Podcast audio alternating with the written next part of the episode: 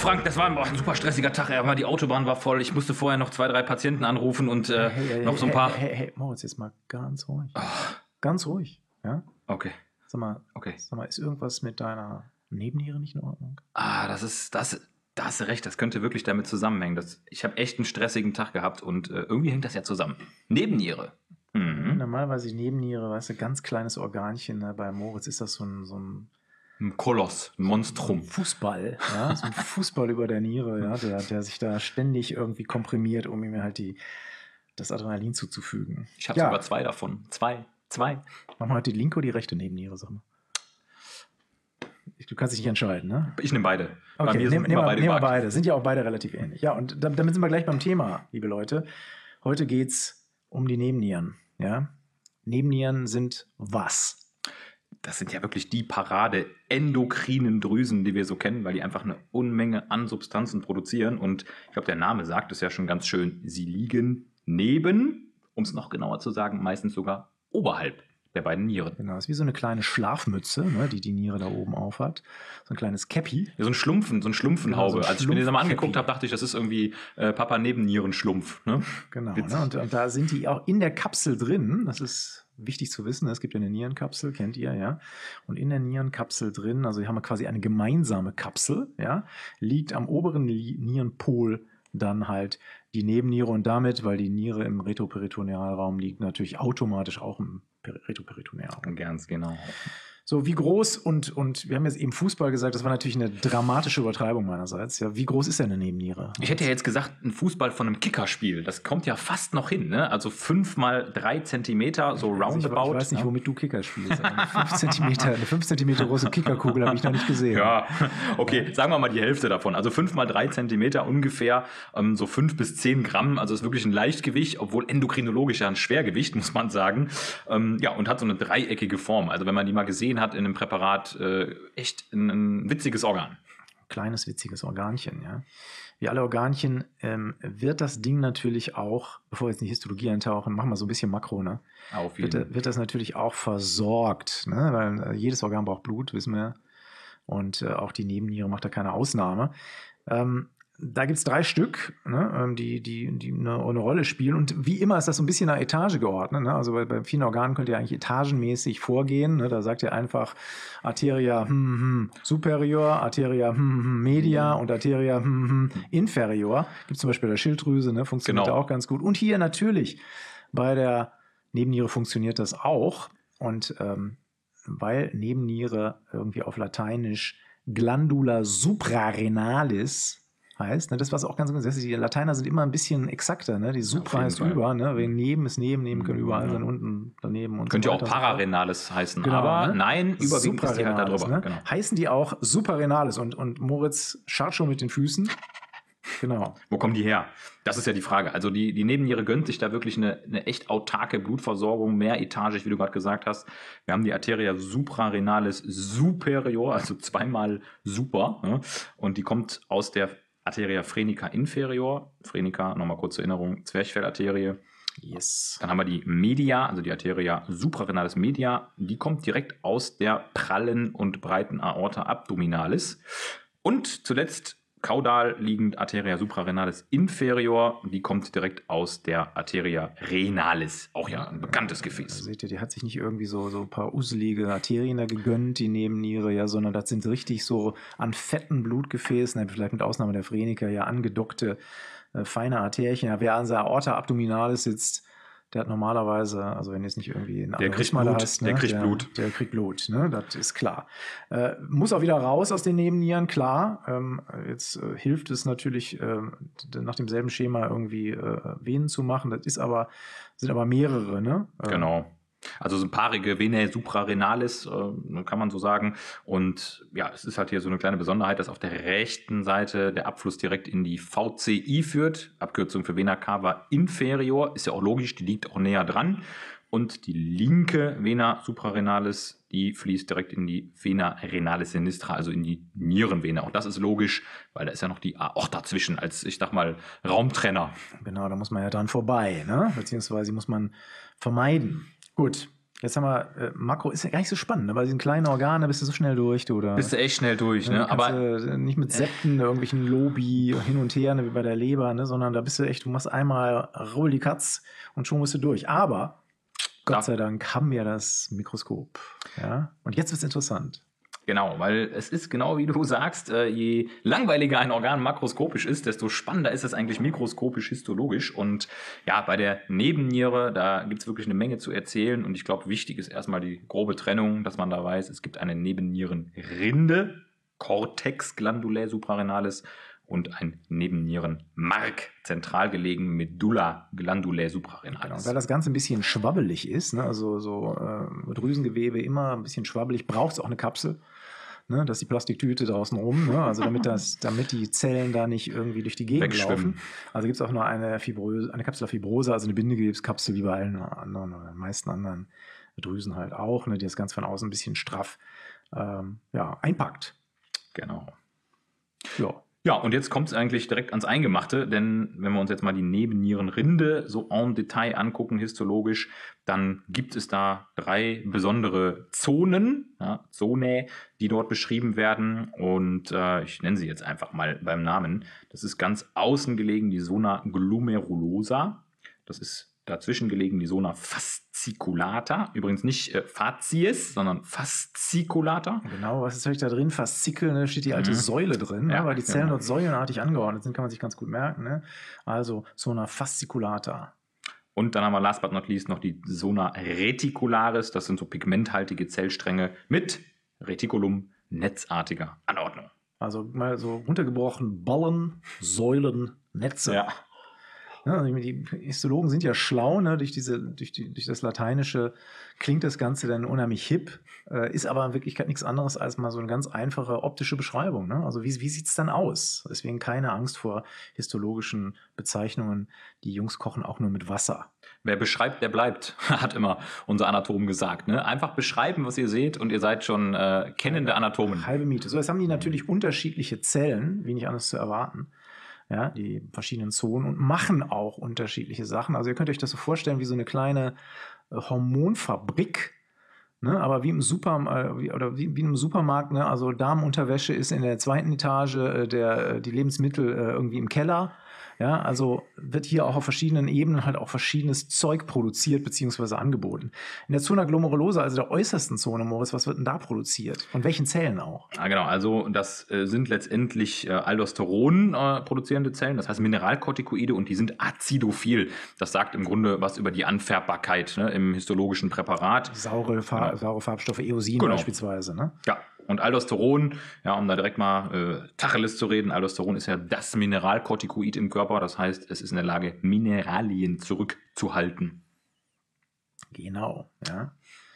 Wissen wir alle, ja, die berühmt-berüchtigten Abfolgen, ja, Renin, Angiotensin, Aldosteron. RAA, ja. Genau. Ganz wichtige Nummer. Und hier ist das Zielorgan letztendlich, also dieses, genau dieses, ähm, ab, dieses Ablaufs und produziert halt das Aldosteron. So, dann haben wir unter der Zona glomerulosa die Zona fasciculata, hatten wir eben festgestellt.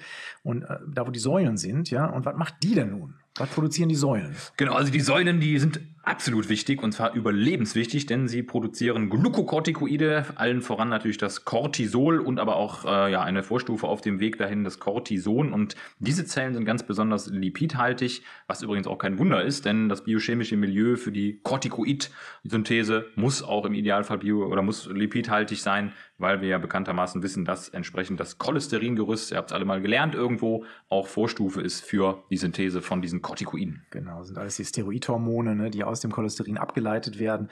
Das dann äh, über zig Zwischenstufen, äh, Metabolite und so weiter und so fort, äh, die dann halt äh, entweder zu Mineral- oder halt zu Glukokortikoiden verstoffwechselt werden. So, und dann haben wir last not least die Netzzona, die Zona reticularis.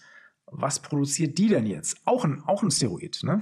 Genau, also ich sag mal, je weiter man nach unten kommt, desto mehr Steroid wird produziert und hier werden vor allem die Sexualhormone produziert, um allen voran überwiegend Androgene, aber natürlich auch weibliche um, Geschlechtshormone. Das erklärt auch, warum sowohl der Mann Östrogene hat, als auch die Frau eben Androgene, um, denn bekanntermaßen sind ja die anderen Geschlechtsorgane da überwiegend nicht in der Lage, solche Hormone zu produzieren. Ja, und das ist Ja, sozusagen eine. Äh, genau, mit Ausnahme der Keimdrüsen dann vielleicht. Ne? Die haben eine ganz, also dieses, dieses, äh, diese Androgene haben ganz, ganz fancy Namen. Ne? Ähm, äh, ich habe immer gedacht, okay, hier in der Zone Reticularis, da ist die, äh, die DEA, also die, DEA, die, die die- Drogenfahnder genau. unterwegs, ja, also um nach, nach illegalen, äh, nach illegalen äh, Androgenverwendern zu fahren. Ähm, nee, das ist aber DHEA, ja, also Dehydroepiandrosteron für die Schnellsprecher, Dehydroepiandrosteron, Ja. ähm, das dort produziert wird.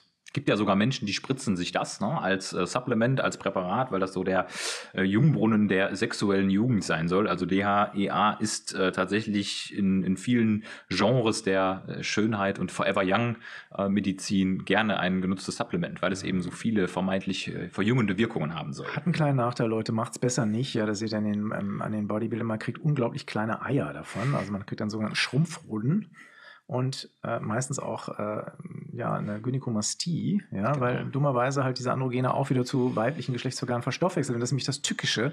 Also der Körper nimmt es da gar nicht so genau, sondern äh, weibliche und männliche Geschlechtsorgane werden munter ineinander verwandelt durch verschiedene Enzyme und ähm, das ist halt nicht ganz, nicht ganz ohne. Man, man Ja. sieht zwar toll aus, ja, hat, hat so richtig fette Mauern, aber äh, kann sein, dass es im Der Bett Preis ist einfach sehr, sehr hoch, muss man sagen. Ja. Ja. Also bitte, liebe Bodybuilder, die hier zuhören, ja, Finger weg von der Hormonspritze, Finger weg geht ans Eisen, trainiert, macht Finger euch weg das von Zeug der selber. chinesischen Hormonspritze, ja. Also äh, ihr tut euch da nichts Gutes, Leute. Ja, dann, dann sind wir eigentlich schon durch mit, dem, der Nebennierenrinde. Ne? Die Rinde war Ja. ein kurzes, ein, ein kurzes Debüt. Ich finde, wichtig zu wissen ist noch, dass man sich das ja gut merken kann. GFR, äh, das ist ja so ein kleines Akronym für andere Dinge im Körper. Glomeruläre äh, Filtrationsrate, ne? das kann man sich schön merken. Ja, Oder gute- German Federal Republic, auch gerne als Merkspruch genannt. Ähm, also für alle, die, die sich diese Reihenfolge nicht merken können, GFR, das kriegt man, glaube ich, mit so Merksprüchen sehr einfach hin. Super Eselsbrücke. Absolut. Ja? Da, da wiehert der Esel. Hm. Ähm, ja, gut. Rinde haben wir abgehakt. Äh, Jetzt tauchen wir mal in das Innere ein. Das Neben- Mark. Mark. Das Mark. Genau, die Medulla. Ne? Medulla kennt ihr ja von vielen Organen, wo in der Mitte, in dem Zentrum des Organs irgendwas produziert wird. Ja, man erinnert sich nur an das Knochenmark. Aber das Nebennierenmark, ja, das äh, hat im Grunde spezielle modifizierte sympathische Neurone, ganz wichtig zu wissen, die chromaffin sind, ja, also sprich äh, anfärbbar auch sind, gewissen Farbstoffen nicht abgeneigt.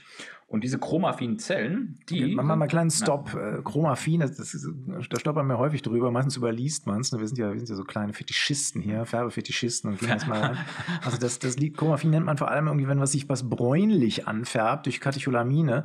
Äh, also meistens Oxidantien, ja, die, die dann äh, quasi für eine Umsetzung sorgen und dann halt so einen braunen Farbstoff am Ende ergeben. Und deswegen Chromaffin, weil dieses Braun dann halt schon ein bisschen hervorsticht.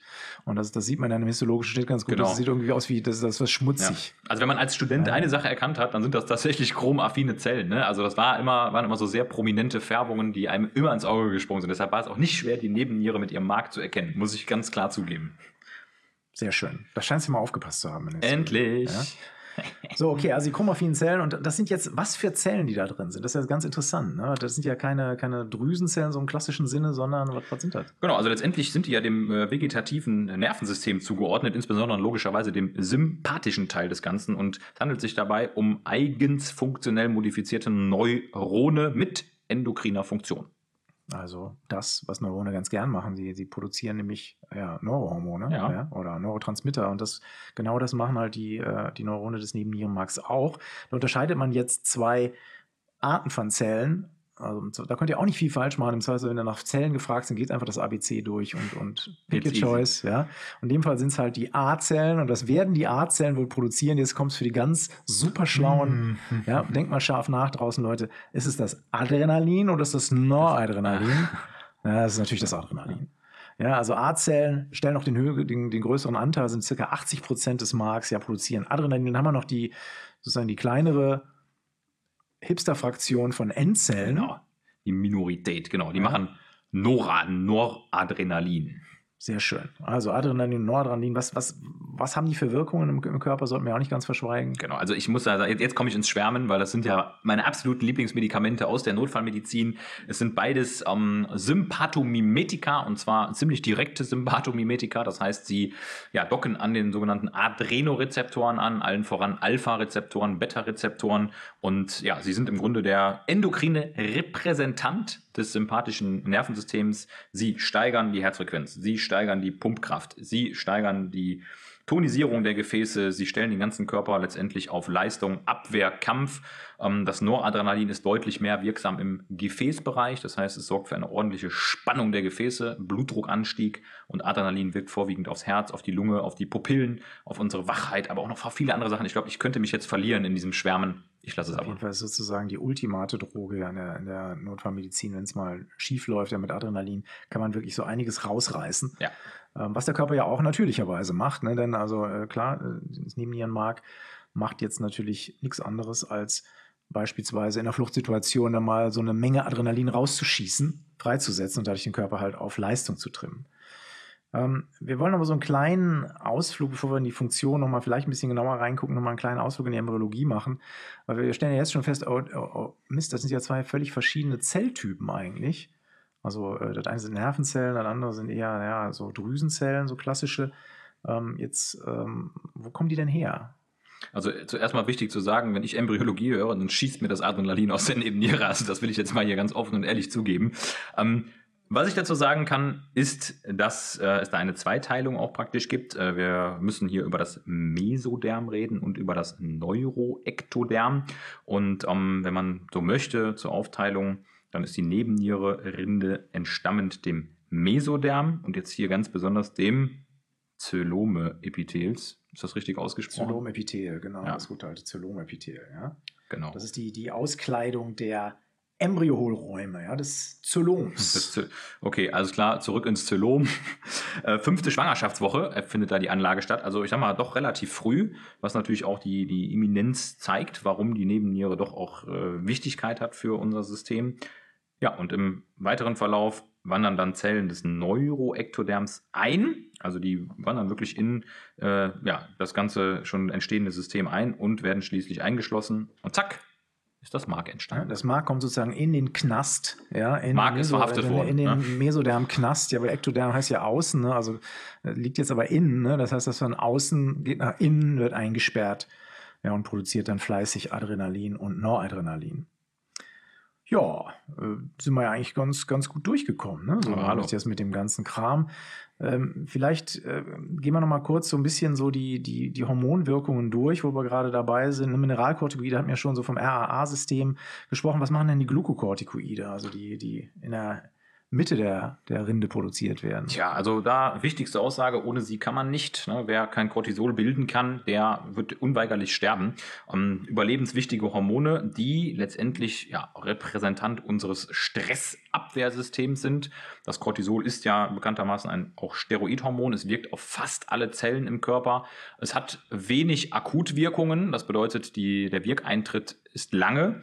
Dieses Cortisol muss erstmal viele Zellen sozusagen penetrieren und in der Zelle seine Wirkung bei einem sogenannten intrazellulären Rezeptor entfalten. Ja, das, das ist ganz wichtig. wichtig ne? So, genau. Kernrezeptoren an diese, auch, auch genau. übrigens Aldosteron, glaube ich, auch. Ne? Oder? Auch teilweise, ja. genau richtig. Ja. Also könnt ihr euch im Prinzip ganz gut merken, weil diese lipophilen Hormone, das ist nämlich ganz schlau vom Körper, die können mich relativ easy peasy durch die lipophile Zellmembran durch und schlüpfen dann ins Zytoplasma und werden dort an Kernrezeptoren gebunden. Was, genau. halt, was halt ein relativ guten Vorteil hat. Man muss halt keine äh, Rezeptoren irgendwo außen auf der Membran vorhalten, sondern kann die quasi gleich im Zytoplasma verhaften und dann halt dann die Transkription ganz bestimmter Gene hochfahren. Genau. Ja, dauert aber auch dauert. ein bisschen, ne? ja. dauert ein bisschen, deswegen ist es halt auch nicht so besonders schnell. Weiß man zum Beispiel, wenn man jetzt mal Glukokortikoide spritzt zum Notfall, ne?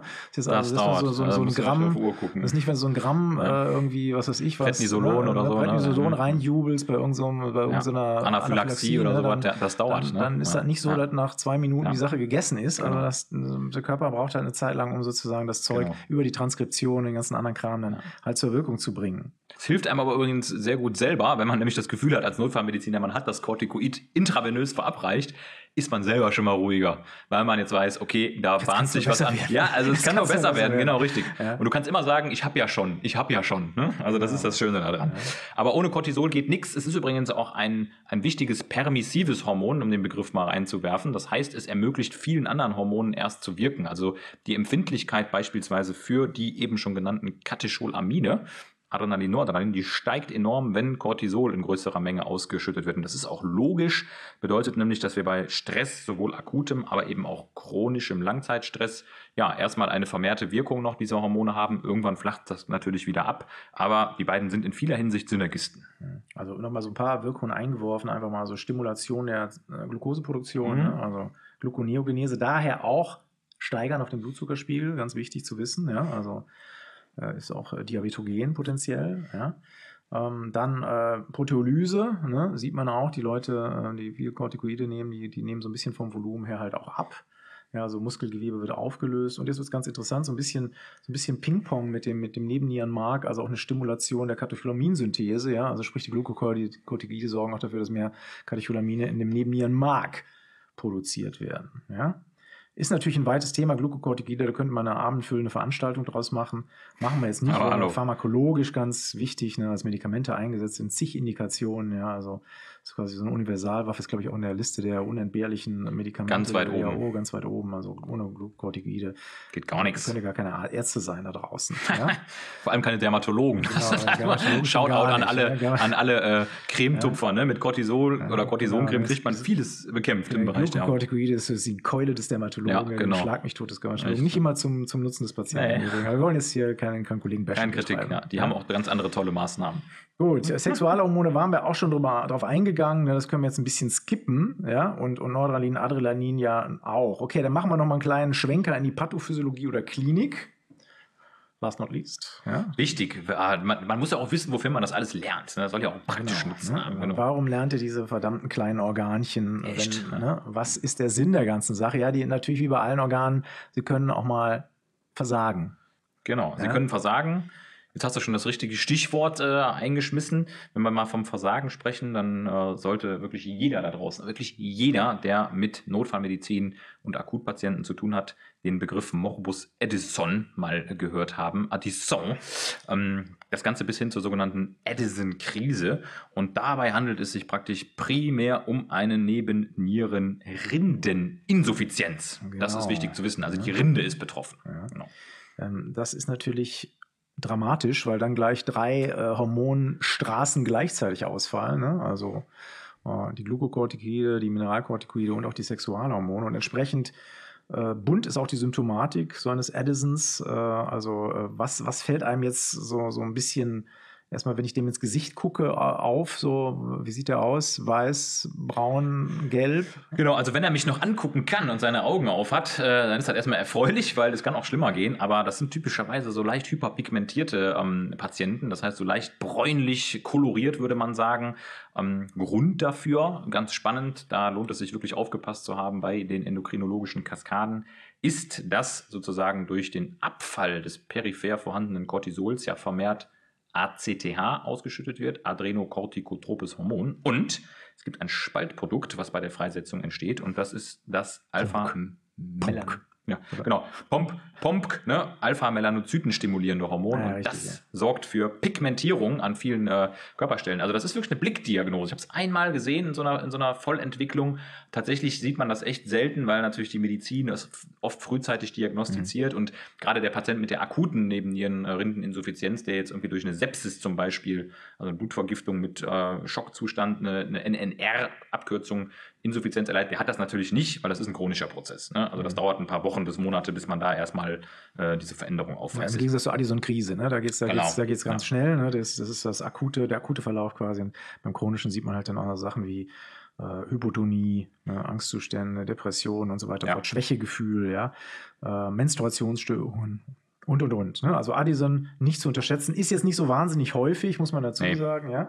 Aber kann einem schon mal vorkommen, ist jetzt auch nicht gerade eine Offen Disease. Ne? Also es ist schon, kann, kann, kann einem im Medizinerleben ja. schon mal über den Weg laufen. Das ist so ein, so ein klassisches äh, Krankheitsbild, wo immer klar dabei steht und auch immer bei Fortbildungen gesagt wird, Sie müssen dran denken. Ne? Man kennt es, weil es ist eben selten, wenn man so einen Patienten hat, der einem komisch vorkommt, Kreislaufdysregulation, Vigilanz gemindert, Elektrolyte irgendwie nicht ganz koscher. Da gehört das immer zur Differentialdiagnose. Genau, jetzt gehen wir mal ins Gegenteil. Mhm. Auch nicht gerade selten kommt vor, ja, das ist das zu viel. Genau, ja? richtig. Und da, da, da, fällt mir jetzt mal gerade der, der Cushing ein. Genau. Du hast es schon richtig formuliert und äh, auch akzentuiert. Das ist nämlich wirklich Cushing und nicht Cushing. Ne? Das ist ganz wichtig. Kleine Anekdote vielleicht an dieser Stelle. Ähm, es gab mal eine endokrinologische Fortbildung und hat ein Dozent äh, nonstop Cushing in seiner ähm, Vorlesung gesagt. Und äh, dann widersprach jemand aus dem Publikum bis irgendwann, und jetzt kommt das Besondere daran, die Pointe, der Herr Cushing selber, der Beschreiber dieser Erkrankung, aufstand, auch in diesem Auditorium sagte und sagte, My name is Cushing, Mr. Cushing. Also das war wirklich äh, ganz witzig, dass da derjenige, der diese Krankheit äh, entdeckt hat, dann auch zugegen war. Was ist Cushing? Im Grunde Hyperkortisolismus steckt dahinter. Gibt es ganz viele Unterformen von. Man teilt das im Grunde ein nach Entstehungsort der übermäßigen Cortisolproduktion. Es gibt einen primären, einen sekundären, es gibt sogar einen tertiären Cushing. Und es gibt sogar den paraneoplastischen Cushing, vielleicht auch nochmal wichtig zu wissen. Jupp, ne? äh, so eine ganz rare Geschichte. Aber das ist wirklich ein spannendes Erkrankungsbild, weil die Patienten haben auch ein typisches Aussehen, typische Genau, also Erkrankungsproblematik. der, Klassiker ist halt nur dieses, dieses, was man im, im, im Angelsächsischen so schön als Stout ausdrückt, Mhm. ne? also ein bisschen stämmig, Vollmondgesicht, ne? also ähm, dickes, leicht aufgedunsenes Gesicht. Genau. Dann eine Stammfettsucht, ne? also meistens dünne Beinchen und Ärmchen, Ja, ne? weil, weil, Katabol. ne? weil, weil Katabol, Peripher ne? also, Katabol, genau. ne? aber, aber dafür halt ordentlich Fett auf den Rippen, Mhm. ne? Äh, Stiernacken, ja, und dann auch Dermatologen aufgepasst, ne? die, die Stria distensae, ne? also so, so rötliche Deszenzstreifen auf der Haut, ne? ganz typisch, ne? ähm, die man also auch bei, bei Bodybuildern ab und zu mal hat. Ja, genau. Wobei die ne? halt da Ja. ein bisschen anders aussehen, bisschen aber anders trotzdem, aussehen, trotzdem äh, Ähnlichkeit auf jeden Ja. Fall. Äh, Und dann natürlich Muskelschwäche und Atrophie, hatten wir ja schon gesagt, mit den dünnen Beinchen, Hypertonie, Hypokaliämie, Hypervolemie und wichtig bei Frauen, Hirsutismus, ja, Mhm. also die Haare wachsen dort, wo sie nicht hingehören. Ja, Osteoporose kommt auch vor. Also Cushing schon ein wichtiges Krankheitsbild, ja, und deswegen absolut merken, also Überschuss an Glukokortikoiden, auch medikamentöser Cushing, ja, also klar, dasselbe Spielchen, was die Nebenniere sozusagen macht, kann ich natürlich auch mit der, mit der Spritze oder mit Tabletten erreichen, indem ich einfach zu viel äh, Glukokortikoide verabreiche über die sogenannte Cushing-Schwelle, ja, Genau, so nennt die man das Ding, ne? die berühmte Cushing-Schwelle, die aber Noch nie ja, drüber bisschen, gefahren. noch nie drüber gefahren. Ein bisschen abhängig, aber auch von der, von der, äh, von der Wirkstärke, der relativen Wirkstärke eines, eines Corticoids. Ne? Ja. Dann, dann kann ich auch so ein Cushing medikamentös als iatrogenen Cushing oder Genau, so erzeugen. Ne? Das, das Unglückliche daran ist, dass man tatsächlich äh, da den Grad zwischen Cushing und Edison sehr nah beieinander legen kann, wenn man nämlich einen Patienten sehr lange hochdosiert stoßtherapiert mit einem äh, IV, intravenösem äh, Corticoid und dann abrupt absetzt, dann kann das dazu führen, dass die Nebenniere nicht mehr hinterherkommt mit ihrer äh, Produktion, weil das natürlich eine Suppression auch der Nebennierenfunktion äh, erwirkt und dann kommt zu so einem sekundären ähm, Edison-Problem, einer Edison-Krise, deshalb Corticoide, sagt man ja immer gerne, ausschleichen. Ausschleichen, Mhm. Leute, ausschleichen, Mhm. alles ausschleichen. Auch, das Studium- Ausschleichen ist immer auch, gut. Auch, auch im Studium am Ende Ja. ausschleichen. Ja, ausschleichen, ja, genau. Außer, außer Narkose. Ja, Narkose ausschleichen versuche ich immer rasch zu beenden. Ne? Gut, so, dann haben wir noch ein Über, ein Über, ne? Das, ist also wir hatten jetzt ja, wir haben jetzt ja im Prinzip so alle Rindendinger durch. Jetzt nehmen wir mal die ganz äußerste, ne? also die Zona glomerulosa. Jawohl. Ja, wenn da zu viel produziert wird, also ein Aldosteron, hat man gesagt, wird da produziert, also ein Hyperaldosteronismus produziert. Da gibt es einen primären Hyperaldosteronismus und der hat natürlich auch einen schönen Syndromnamen, weil da haben sich natürlich irgendwie immer mal gerne Ärzte verewigt. Das ist das Con-Syndrom. Con-Syndrom, genau, Ja? richtig. Jawohl. Was passiert denn beim Con-Syndrom, beim primären Genau, also Con- Hyperaldosteronismus? Con-Syndrom, letztendlich ist es ja, wie du sagst, eine Überproduktion an Aldosteron. Und wenn man jetzt nochmal zurückentsinnt, das ist ein Mineralkortikoid, ähm, vor allem mit der Funktion Natrium zurückzuhalten. Ähm, das ist ja wirklich so kardinal runtergebrochen, äh, eine der wichtigen Funktionen. Das heißt, es kann den Blutdruck praktisch erhöhen. Und so ein klassisches Symptom ist wirklich äh, Bluthochdruck, Bluthochdruck, Krisen, Kopfschmerzen, Ohrensausen, Sehstörungen, aber auch Luftnot, ne, weil das Herz gegen vermehrte ähm, Voluminae anpumpen muss, insgesamt verminderte Leistungsfähigkeit. Also das ist so ein Klassiker, ne? Klassischer Grund für eine sekundäre Hypertonie, also sprich irgendeine endokrinologische Ursache eines Ist, ist, Bluthochdrucks. ist allerdings natürlich auch wiederum selten. Ne? Also Ja, wenn klar. ihr Hypertoniker vor euch habt, denkt nicht gleich ans Con-Syndrom. Also wie gesagt, diese, diese tatsächlich, naja, ähm, kausal festnagelbaren Hypertonien, ne, die sind ja eher selten. Ja, irgendwie Meistens 5% ne, aller, aller Genau, das Hypertonie. meiste ist, das meiste ist idiopathisch, das heißt, ich krieg Ja. nie raus, warum Genau. der Blutdruck jetzt eigentlich hoch ist, beziehungsweise vermute es halt übliche, die übliche äh, Trias aus, aus ich, ich bewege mich nicht, esse Genau. viel und, und Metabolisches ja Syndrom. Ne? ist. Ne? Ähm, wa- vielleicht im Labor noch mal ganz kurz nachgucken. Also Hypernatriämie, ne, wenn, wenn das Natrium zurückgehalten wird, meistens gekoppelt dann auch mit einer Hypokaliämie, ne, weil Genau. Natrium Kalium irgendwie Ja. auch immer schön im Austausch gehen. Ihr wisst ja, Natrium-Kalium-Transporter, die Jungs, die sind immer irgendwie auf anderen Seiten der Membran, ja. Ähm, deswegen äh, Hypokaliämie, metabolische Alkadose, Hypernatriämie im Labor bei einem Kon-Syndrom. Ja? Es gibt auch beim, beim Hyperaldosteronismus den sekundären Hyperaldosteronismus und glaube ich auch so den tertiären Hyperaldosteronismus. Ja, also- also, da wird es dann ganz wild. Ja, also das ist dann auch nicht mehr immer ganz einfach zu verstehen. Das ist so eine Sache, wo man dann irgendwie mal ganz spät abends Wenn man mal wirklich Langeweile hat, ne, Wirklich dann Langeweile könnt ihr das ne? nochmal nachlesen. da ne? nochmal Ja. reintunkt in diese, in diese pathophysiologischen Spitzendisziplinen, ja, die normalerweise nur von bodentonenden Endokrinologen dann Genau. irgendwie wirklich gut be- verarztet werden, ja. Äh, Aber wenn ihr es erfahren wird, dann lest euch an. Im Flexikon steht da übrigens auch das ein oder andere. Ich muss ja auch noch ein bisschen Bandenwerbung machen. Äh, Und äh, dort steht auch eine Sache, die will ich euch auch nicht ganz verschweigen im Zusammenhang jetzt mit der Nebenniere. Das ist das adrenogenitale Syndrom. Boah. Ja, das hat nämlich auch was mit der Nebenniere zu tun, weil hier ganz bestimmte Enzyme, die in der Nebenniere sind, nicht richtig funktionieren. Äh, und dann halt auch ähnliche Störungen machen, die übrigens dann sich auch so in, in, in manchen Dingen, die wir jetzt hier schon in der Pathophysiologie abgehandelt haben, irgendwie sich auch äußern. Ne? Das heißt ja auch so äh, Salzstörungen oder Salzstoffwechselstörungen, Elektrolytstoff- Elektrolytstoffwechselstörungen. Ich habe auch Probleme mit den Glukokortikoiden Genau, und auch mit den, ja. vor allem dann auch mit dem Sexualhormon. Ne? Da gibt es dann die unterschiedlichsten Punkte, in denen so eine AGS dann auftauchen kann. Auch das im Flexikon in epischer Breite beschrieben. Also- ja, also da könnt ihr euch zu einem Für schönen- schlaflose Nächte so einer mit einer Hypernatremie. sechsstündigen euch. Wagner-Oper, ja, könnt ihr euch das adrenogenitale Syndrom geben, bis hier irgendwo, äh, bis es kracht, bis die Schwarte kracht. Ah, unangenehm.